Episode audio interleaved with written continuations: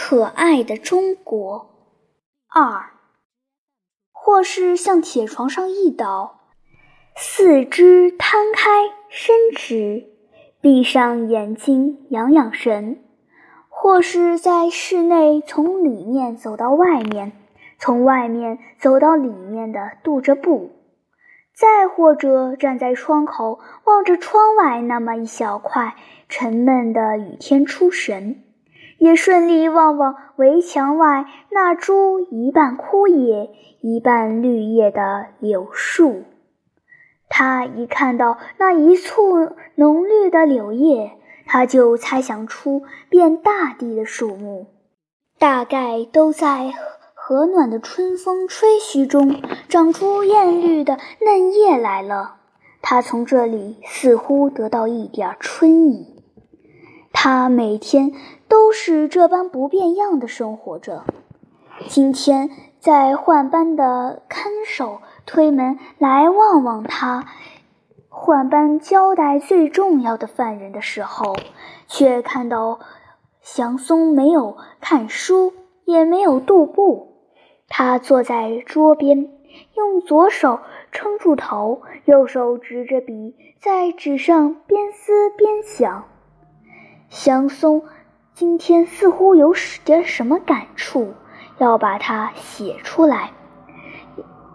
他在写些什么呢？啊，他在写一封给朋友的信。亲爱的朋友，我终于被俘入狱了。关于我被俘入狱的情形，你们在报纸上可以看到，知道大概。我不必说了。我在被俘以后，经过绳子的绑缚，经过钉上粗重的铰链，经过无数次的拍照，经过装甲车的押解，经过几次群众会上的示众，以及关入笼子，这些都像放电影一般，一幕幕的过去。我不愿再去回忆那些过去的事情，回忆只能增加我不堪的羞愧和苦恼。我也不愿我在狱中的生活告诉你们，朋友。无论谁入了狱，都得感到愁苦和耻辱，我当然更甚。所以。不能告诉你们一点什么好的新闻。我今天想告诉你们的，却是另外一个比较紧要的问题，即是关于爱护中国、拯救中国的问题。你们或者高兴听一听我讲这个问题吧。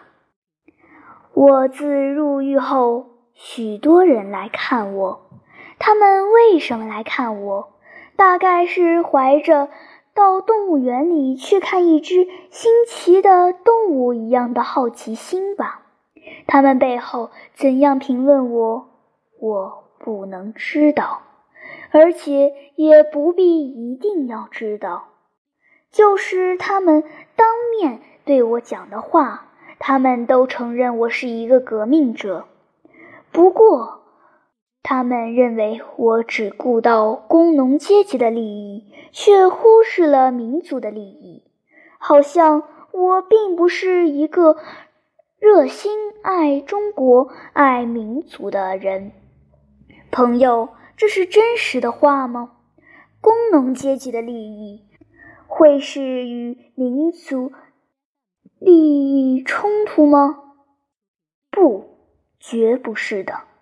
真正为工农阶级谋解放的人，才是真正是为民族谋解放的人。说我不爱中国，不爱民族，那简直是对我一个天大的冤枉了。我很小的时候，在乡村私塾中读书，无知无识，不知道什么是帝国主义。